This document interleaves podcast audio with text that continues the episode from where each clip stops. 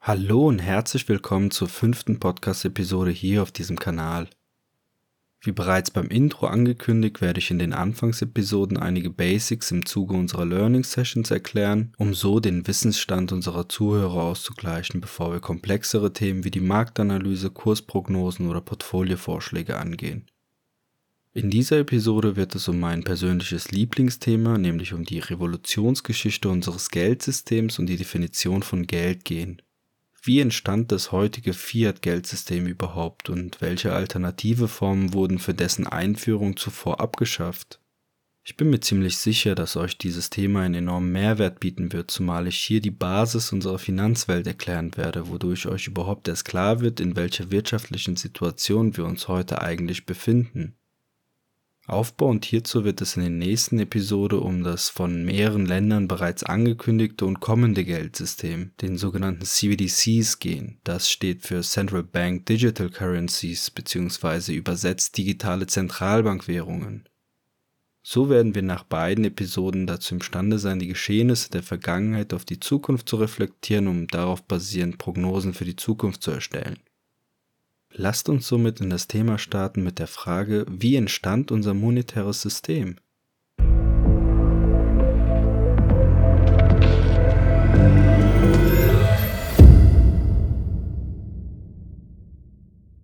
Die Geschichte unseres Geldsystems beginnt in urgeschichtlicher Zeit und aufgrund der verschiedensten Formen von Geld als solches kann der genaue Zeitpunkt nicht beziffert werden. Was jedoch klar ist, ist die Tatsache, dass das Wort Geld schon immer etwas Materielles mit einem gewissen Wert darstellte. Während in den Anfangszeiten der Menschheitsgeschichte wichtige Nahrungsmittel wie Salz oder Getreide als Tauschmittel genutzt wurden, entwickelte sich das monetäre System der Menschheit Stück für Stück in die Richtung, dass Edelmetalle wie Gold und Silber für den Tausch genutzt wurden dies begann etwa im 7. Jahrhundert vor Christus, als Metallmünzen entworfen wurden, deren Wert durch das Material und dem jeweiligen Gewicht der Münze definiert wurde. Die Gründe dafür waren ursprünglich, dass Edelmetalle die drei wichtigsten Eigenschaften einer Währung erfüllten, nämlich die Knappheit, Haltbarkeit und Teilbarkeit. Insbesondere die Eigenschaft Knappheit ist in dem heutigen Geldsystem verloren gegangen, da die Geldmenge heute beliebig von den Zentralbanken erweitert werden kann. Dazu später mehr. Noch bis zum 18. Jahrhundert war es in vielen Ländern so, dass Edelmetalle und insbesondere Gold als das wichtigste und berühmteste Edelmetall der Welt als Zahlungsmittel genutzt wurden. Dies war nach wie vor so geregelt, dass die Münzen goldgedeckt waren bzw. der Goldinhalt jeder Münze dem tatsächlichen Wert der auf der Münze geprägten Werteinheit entsprach. An dieser Stelle müsst ihr bitte Folgendes verstehen bis zum 18. Jahrhundert, das entspricht je nach Zählweise in Jahren gesehen mehr als 90 Prozent der gesamten Menschheitsgeschichte, galt der Grundsatz, dass die Menschen dem monetären System nicht vertrauen mussten, da unser Geld nachweislich goldgedeckt war und dieses Gold über Jahrtausende hinweg und auch aufgrund der wachsenden industriellen Bedeutung des Metalls stets einen gewissen Wert hatte. Dies änderte sich mit der Einführung des heute bekannten Papiergeldes, welches in einigen Ländern viel früher eingeführt und anerkannt wurde als in anderen Ländern. Der Vorreiter unter den Ländern war jedenfalls China, da hier das Papiergeld dazu genutzt wurde, Kriege zu finanzieren, für die der Goldbestand nicht ausgereicht hätte. In Deutschland zum Beispiel wurden die ersten Geldscheine erst im Jahr 1705 herausgegeben und entwickelten sich erst im 19. Jahrhundert zum allseits anerkannten Zahlungsmittel. Die Geldscheine basierten auf das in Anführungsstrichen Versprechen zu jeder Zeit gegen Kurantmünzen, das ist die offizielle Bezeichnung der Münzen, deren Nominalwert durch das Metall, aus dem sie bestehen, gedeckt ist, eingetauscht werden zu können. So war damals zumindest der sogenannte Goldstandard definiert Einige werden bereits ahnen, dass die Menschen schließlich getäuscht wurden, da das Vertrauen der Bürger in das Fiat-Geldsystem damit gewonnen wurde, dass man dem Papiergeld einen entsprechenden Goldwert verpasste und es damit schmackhaft gemacht wurde, dass man sein Geld aufgrund der Gewichtseinsparung einfacher transportieren könnte Getäuscht wurden die Menschen deshalb, da der festgelegte Goldwert eines Papiergeldscheins und damit der versprochene Wert des Papiers nur von kurzer Dauer war und das System des in Anführungsstrichen unendlichen Geldes damit erst begonnen hat. Hier die Erklärung im Falle von Deutschland. Kurz vor dem Ersten Weltkrieg schaffte Deutschland die Einlösepflicht der Reichsbank für Banknoten gegen Gold auf um so mit dem Gold der Bürger den Krieg zu finanzieren, den sie schließlich verloren. Dies hatte zur Folge, dass sie noch stärker verschuldet aus dem Krieg zurückkamen und die Bürger nun Papiergeld besaßen, welches nicht wie versprochen durch Gold gedeckt war, da das Gold im verlorenen Krieg steckte. Die Gier also sorgt dafür, dass nicht existierende Gelder genutzt wurden, um Fortschritt zu erlangen, und diese Gier sorgte in den folgenden Jahren dafür, dass die Schulden mit weiteren, in Anführungsstrichen neu geschaffenen Geldern getilgt werden. Welch eine Ironie. Was keiner zu diesem Zeitpunkt gedacht hätte, ist, dass dieser, ich nenne es mal Betrug, da die Bürger dem Geldsystem vertraut haben, dazu führen würde, dass die Bürger durch die daraus resultierende Entwertung des Geldes, Stichwort Inflation, um ihr Erspartes gebracht werden. Falls sich einer gerade fragt, wieso kommt es zu einer Entwertung des Geldes? Die Antwort zu dieser Frage beruht auf die Grundsätze der Wirtschaft, nämlich auf das Prinzip von Angebot und Nachfrage, wenn bei gleichbleibender Nachfrage das Angebot, also in diesem Fall die Anzahl des im Umlauf befindlichen Geldes, steigt, dann sinkt damit der Wert des Geldes. Dieses Prinzip gilt für jegliche Tauschgeschäfte, also auch für den Devisenmarkt, welcher den weltweiten Währungshandel umfasst. Die Entwertung ist auch logisch zu erklären, da über eine Knappheit eines Gutes meist die Preise definiert werden. Es existierte nun also mehr Papiergeld als Gold in Deutschland, was zu der berüchtigten Hyperinflation von 1923 führte. Die Hyperinflation wurde mehr oder weniger entfacht durch das Missvertrauen der Bürger in ihre Papiergeldwährung, da die Bürger zunehmend ihr Papiergeld gegen Sachwerte wie beispielsweise Zigaretten eintauschten, da diese preisstabiler gewesen sind. Durch das Missvertrauen erhöhte sich bei gleichzeitig sinkender Nachfrage das Angebot an Papiergeld, was die Inflation weiter verstärkte. Die Inflation ging sogar so weit, dass man Ende 1923 einen US-Dollar gegen 4 Billionen Mark eintauschen konnte, was zu einem Kollaps des bestehenden Geldsystems und der Einführung eines neuen Geldsystems führte. Man könnte nun meinen, dass Regierungen sicherlich aus dieser Krise gelernt haben und diese Fehler sich nicht wiederholen werden. Was führte dann dazu, dass die Inflation quasi bis heute andauert? Die Antwort auf die Frage ist aus meiner Sicht auf die Gier des Menschen zurückzuführen. Die Gier nach Erfolg bzw. die Gier nach Wachstum, welche aus wirtschaftlicher Sicht am einfachsten durch eine Erweiterung der Geldmenge befriedigt werden kann. Um euch dennoch ein in Anführungsstrichen gutes Beispiel zu geben, mit gut meine ich im Grunde genommen ein Beispiel, bei dem die Geldmenge aufgrund einer, ich nenne es mal, leichten Golddeckung nicht exorbitant erweitert wurde und die Regierungen sich zumindest bemüht haben, das Geldchaos zu beseitigen.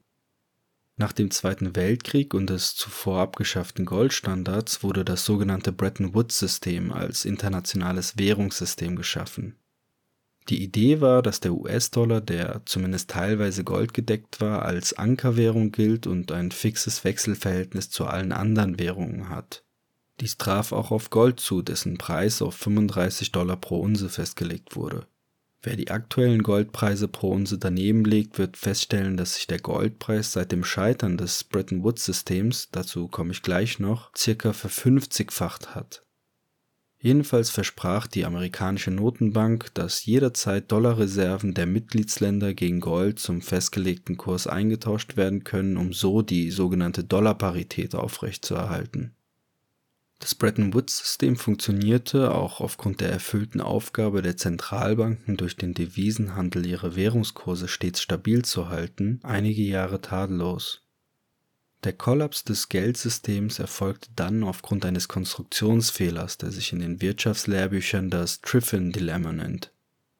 Das Problem des Systems bestand darin, dass die Währungsreserve aller Länder aus US-Dollar bestand und dieser US-Dollar jedoch keine in Anführungsstrichen knappe Währung darstellte, sondern eben nur zum Teil goldgedeckt war. Wann immer ein Land beispielsweise aufgrund seiner hervorragenden wirtschaftlichen Leistung, dadurch bedingt, dass mehr Waren exportiert als importiert wurden, seine Geldmenge erweiterte, musste es Dollarreserven zur Deckung anlegen wenn nun aber viele Länder dies beispielsweise gleichzeitig täten, könnte sich aufgrund der enormen Nachfrage nach US-Dollar die Menge der im Umlauf befindlichen US-Dollar-Noten so drastisch erhöhen, dass aufgrund der natürlichen Knappheit von Gold die Goldreserve der US-Notenbank nicht weiter gesteigert werden kann. Dies hätte dann zur Folge, dass die US-Notenbank dem Versprechen, stets Dollar gegen Gold zum festgelegten Preis eintauschen zu können, nicht nachkommen könnte, da die Goldreserven dafür nicht ausreichen würden.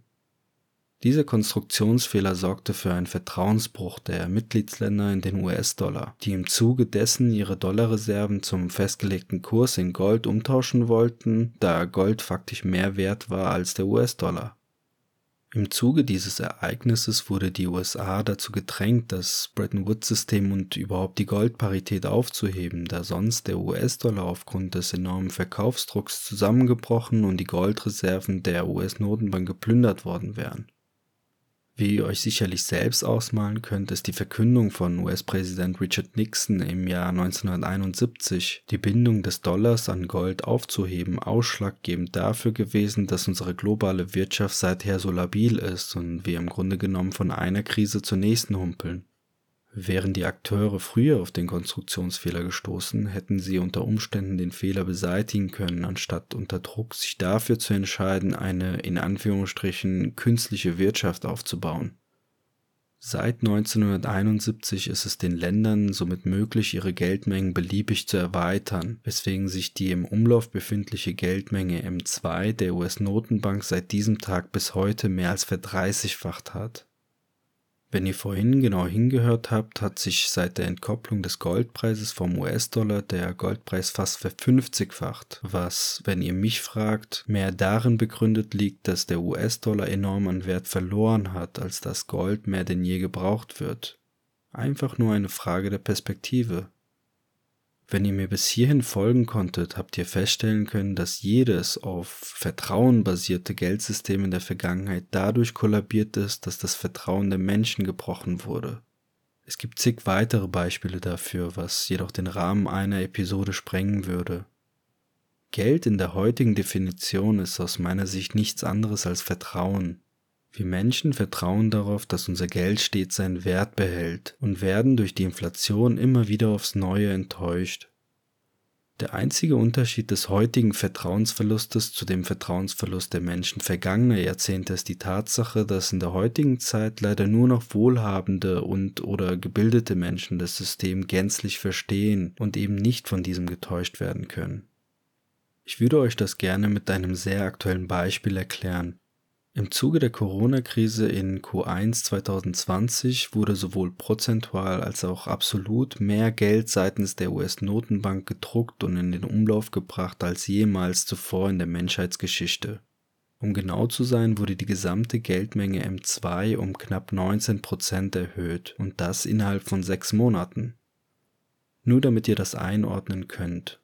Absolut, also in US-Dollar gesehen, wurde innerhalb von sechs Monaten so viel Geld seitens der US-Notenbank in die Wirtschaft gepumpt wie innerhalb der ersten 24 Jahre nach Ende des Bretton Woods-Systems insgesamt.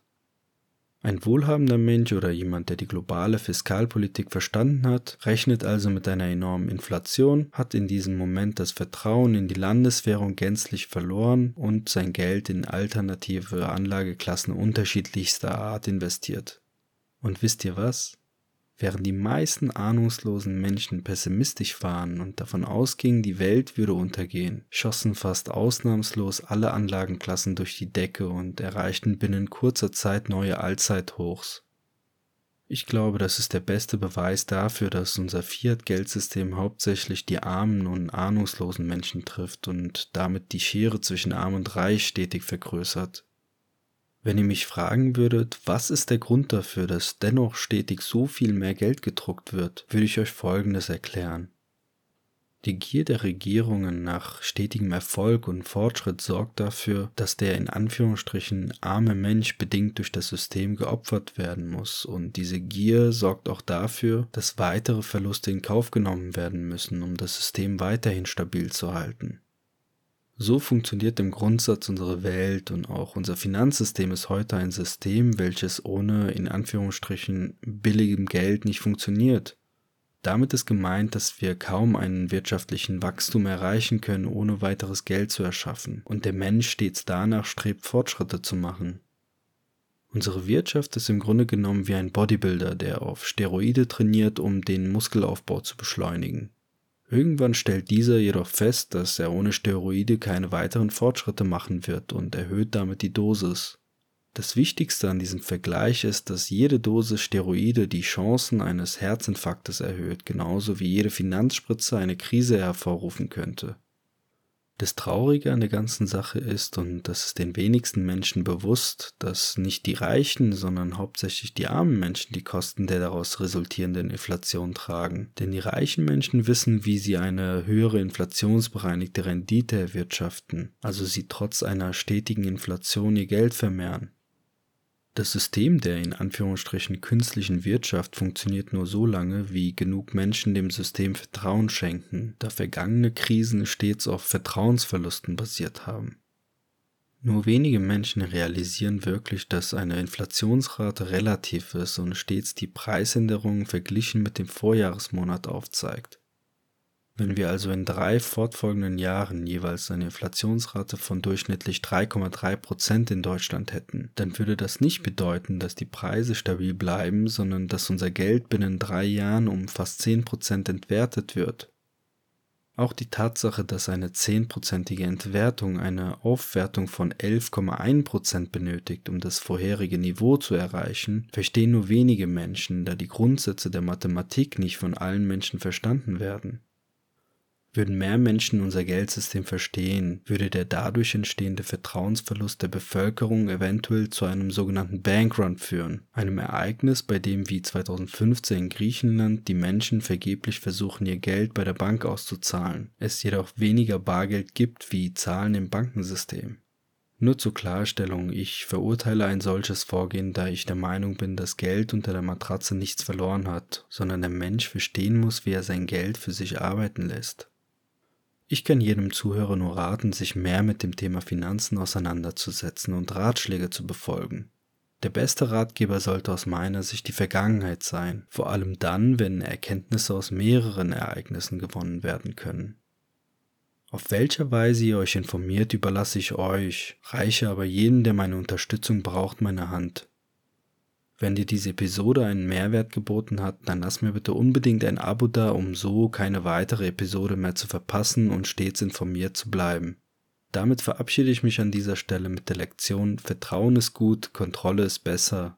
Die Vergangenheit hat uns gezeigt, dass unser Geldsystem nur dann funktioniert, wenn genug Menschen dem System ihr Vertrauen schenken. Du bist kein Querdenker, wenn du das System hinterfragst, sondern kämpfst aus meiner Sicht um deine Grundrechte als Mensch. In diesem Sinne, macht's gut und bis zur nächsten Episode auf diesem Kanal.